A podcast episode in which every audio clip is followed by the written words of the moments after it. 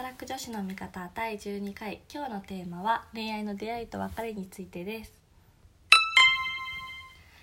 今日はとお友達の Y ちゃんからリクエストをいただきましてこのテーマを話していきたいと思います。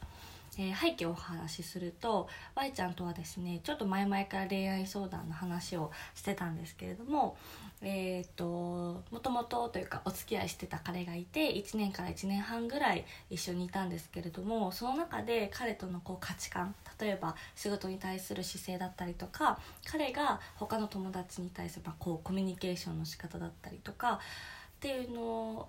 の、まあ、ちょっと違うんじゃないかなっていう、まあ、不一致だったりとかあと一つ大きいなと思ったのが、えーと、Y ちゃんが彼の家族に会った時にそのご家族からその Y ちゃんの家族に対してのちょっとこうあんまり良くない反応というか、まあ、Y ちゃんが嫌だなって思うことをその彼の家族から言われて。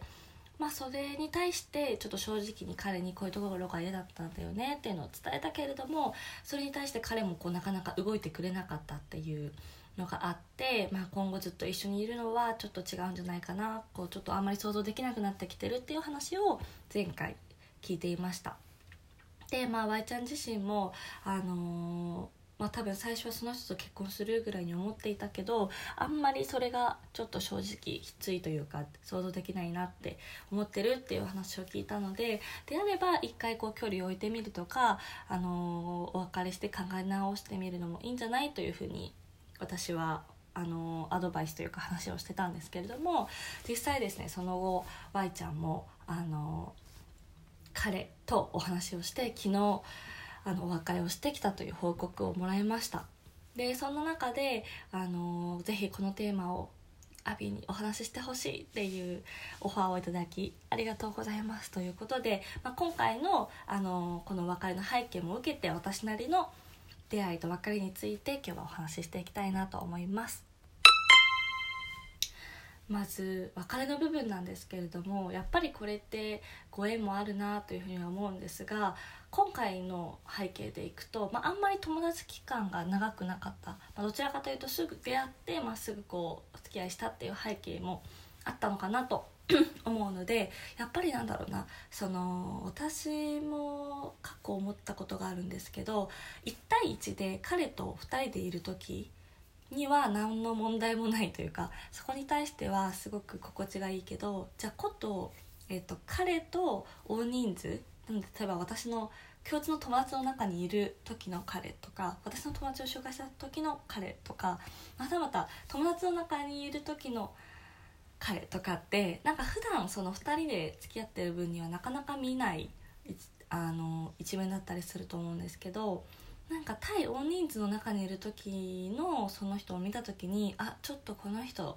違うというかなんか変な言い方なんですけどあの彼氏だったらいいけど友達だったらちょっと違うかもみたいな感覚になることってあのっていうのもあったんじゃないかなと思っていてなんか私もあの今の彼ではなく昔そういう感覚になったことがあったのでなんかでもそれって結構なんだろうなうんなんか将来的に例えばねなんかこうみんなで集まる時にこう自分の彼をなんだろう友達に紹介したいかって思った時にいやちょっと嫌だなみたいな思ってしまうようになる可能性もあるんじゃないかなとか思っていてなんかその辺ってちょっと難しいと思うんですけどやっぱりあの友達でもありベストフレンドでもあり、まあ、パートナーであるっていう関係性が私としてはベストかなと思っているのでその多分今回 Y ちゃんが感じた違和感っていうのはそこになってくるのかなと思ったりもしました。あとはやっぱりこうご家族の反応というかそれもあのまあねこの年齢だからこそかなと思っていてでもやっぱりそこって大事だなと思うんですよね。でまあなんだろう、まあ、結婚とかを考えた時に本人同士が好きならそれでいいじゃんっていうのももちろんあると思うんですけどまあ少なくとも例えば年末年始とかお盆の時とかは、まあ、今後ももしこう結婚したらずっとね、ご挨拶に行ったりするわけで、まあ、そんな中でちょっとその相手のご家族が自分の家族に対してあんまり良くないことをかつこう初対面の時の場で言うっていうのはちょっと私も Y ちゃんだったらそれはきついなというふうに正直思っていたのであのそこの判断っていうのは私は Y ちゃんが、まあ、正しい正しくないじゃないかもしれないですけどそこはやっぱりその感覚に従ってよかったんじゃないかなと思っています。でなんかこれが例えば高校生とか大学生とかであれば別にその家族がどうこうってあんまり関係ないかもしれないんですけど今この、ね、20代半ばになってじゃあずっと一緒にいるかって考えた時にはやっぱりその家族っていうのも、まあ、一つあの大事ななんだろうつながりになってくるかなというふうには思うのでなんかそれは今回に関しては私は愛ちゃんのはい味方というかまあ、その初対面でそれ言われたらきついよねっていうところとやっぱりその彼にその気持ちを正直に伝えたのに彼はなかなかそこに対してこう動いてくれないというか、うん、っていうのもやっぱりそれは今後考えていく上ではお別れしてよかったんじゃないかなと思っています。で続いて出会いについてですねえーと、この別れの話をした時に Y ちゃんがすごく心配してたのが結構彼女も仕事が忙しくて、まあ、深夜10時11時とかになる日も多いっていう風に聞いていたのでなんかそれを理解してくれる人っていないよねって言ってたんですけど全然私はそんなことないなと思っていてあのー、まあもちろん私の同級生というか、まあ、友達でも結婚したら奥さんにはこう主婦になってほしいというか、まあ、家にいてほしいっていう人もいるとは思うんですけどけどちらかというと、まあ、その彼女にも仕事しててほしいとか、まあ、なんか好きなことやっててほしいっていう男性も最近最近はというか多いんじゃないかなと思うので全然そこは問題ないかなと思ってます。でかつなんかこう社会人の中社会人で出会うってなると、まあ、それこそ合コンとか紹介とか全然こう赤の他人として出会うパターンもあると思うんですけど例えばその自分が自らこう選択していくようなこうコミュニティだったりとか、まあ、趣味のこうイベントとか、まあ、ちょっと職場はもう3年経っちゃってるんで分かんないですけど何かしらのベクトルが似ている人にあの会う機会が多いと思うんですよね。なのでその中でのこう出会った人であれば、まあ、そのなんだろう理解してくれる度合いというか、まあ、類とも度合いが高いんじゃないかなと思うのでそこは私は全く心配せずにこれからも Y ちゃんらしくお仕事も頑張りつつ恋愛もいいとか次のパートナーが見つかるといいなと思っています。で昨日あのー、ね Y ちゃんと話してたところでいくと、まあ、まずはその恋愛動向より仕事頑張りたいっていうふうに言ってたんですけどなんか私自身も自分がこう生き生きしている時の方がいい出会いができるなと思っていてやっぱりこう男女問わず何かを頑張ってる人に人は惹かれるんじゃないかなと思っています。なのでなんかこうまあね今回は Y ちゃんから切り出したとはいえやっぱりこう傷つくというかまあ寂しい思いもあると思うしこれで良かったのかなっていうふうに迷う部分もあるとは思うんですけど